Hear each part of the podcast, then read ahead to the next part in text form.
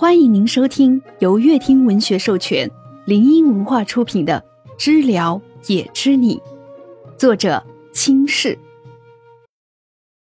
第十四章，他第一次读懂唇语。怎么回事？这么快就撞上了？我怎么知道？你不是说他八点半上班吗？那就先保持现状吧，别露馅儿。跟在薛了身后的许逆一直沉迷于打字，薛了转头就看见他埋头玩手机的模样，特意站住。许逆打着一半的字还没有发出去，就突然撞上去，手机因为碰撞差点从手中滑出去，幸好许逆手机眼快接住了。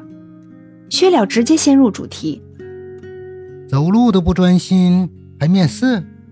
活生生的话被许逆憋了回去，呼出气。嘴上说着，手动着。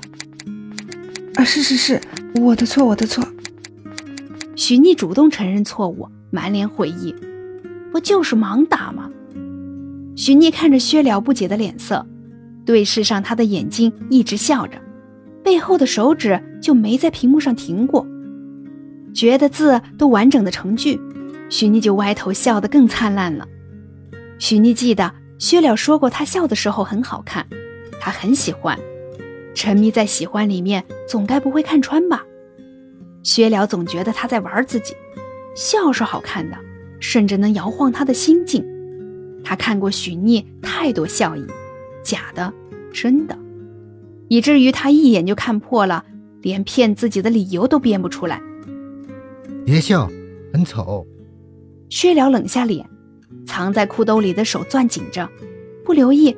指甲就刻入皮肤里，痛意传入大脑，让自己能清醒一点。他握着血，挡住想去给裤子染色的液体。许逆被周身的温度冷着，歪头瞥见的发送键还没有确认文字，就按了下去。嘴角的甜意渐渐平下，他整个人都有些愣。许逆被吓着了，薛了看见他抖了抖，立刻眼下带着些灰色。两人站在办公室门口。有眼力劲儿的员工都绕着这边走，薛了丧气的点点头，像是妥协了，独自推开门就进去了。只是门没关，像是特意留着的。许逆站在门口，落寞的低着头看脚尖儿。薛了走到屋中，见没人跟进来，尽量让自己的语气显得和气些。跟上。身后的手机被紧了三下，许逆的手指握着手机，赌气的不松开。哦，许逆没精气神的答了句，中指按着电源键，五秒给关机，扔口袋里了。许逆进去打算关门，总觉得有无数眼睛看着自己，就想离开门边。关门。薛了声音有些冰冷冷的。坐在皮质办公桌上的薛了动了动眼皮，他可不想听到外面那些臭鱼烂虾们说三道四。许逆带上门，咕哝着。都喜欢看别人出丑吗？手里拿着文件翻看的薛了听到这话停了下来，他的视线一直在关门人的身上。许逆嘴动的时候，他的注意力集中在了许逆的嘴唇。他第一次读懂了唇语，他的。薛了嘴角轻轻抿了一口，刘海下掩盖的是笑，忍笑了会儿，就对满脸不爽的许逆说：“过来面试。”见许逆走来的表情和气势，薛了有些担心他会打人的。你面试穿这样？薛了一直盯着许逆的帽子，他蹙着眉头想，太碍眼了。许逆扯起外套的边边衣角，搓了搓布料，低眼审视着，又抬眼看薛了。这外套挺贵的，很得体吧？薛了对上许逆的眼神儿，看那样子。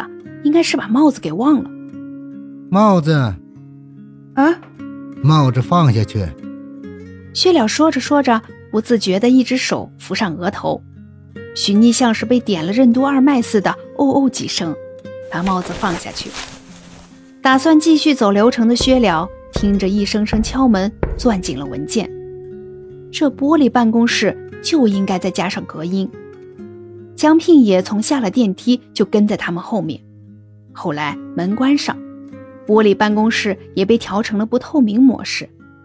他一个人在外面看着手机，着急忙慌的。